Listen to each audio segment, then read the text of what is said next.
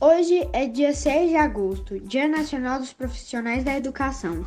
Por isso, vou ler um poema que chama Para Educar. Para educar de verdade e formar gente valente, precisa ter humanidade e trabalhar sempre contente. Educar para a igualdade de raça, cor e nação.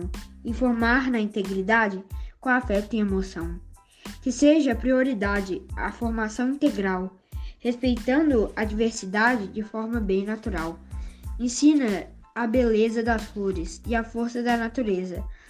E seja para onde fores, ver, verás tudo em be a beleza.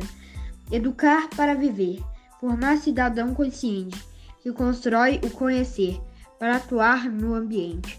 Educar é transformar, é ensinar a caminhar e o caminho aproveitar para a felicidade alcançar.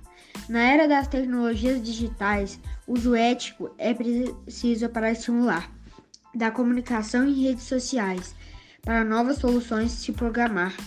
E o jovem cidadão aprenderá que uma nova lógica vem surgindo, que os direitos humanos respeitará e um mundo novo vai se construindo.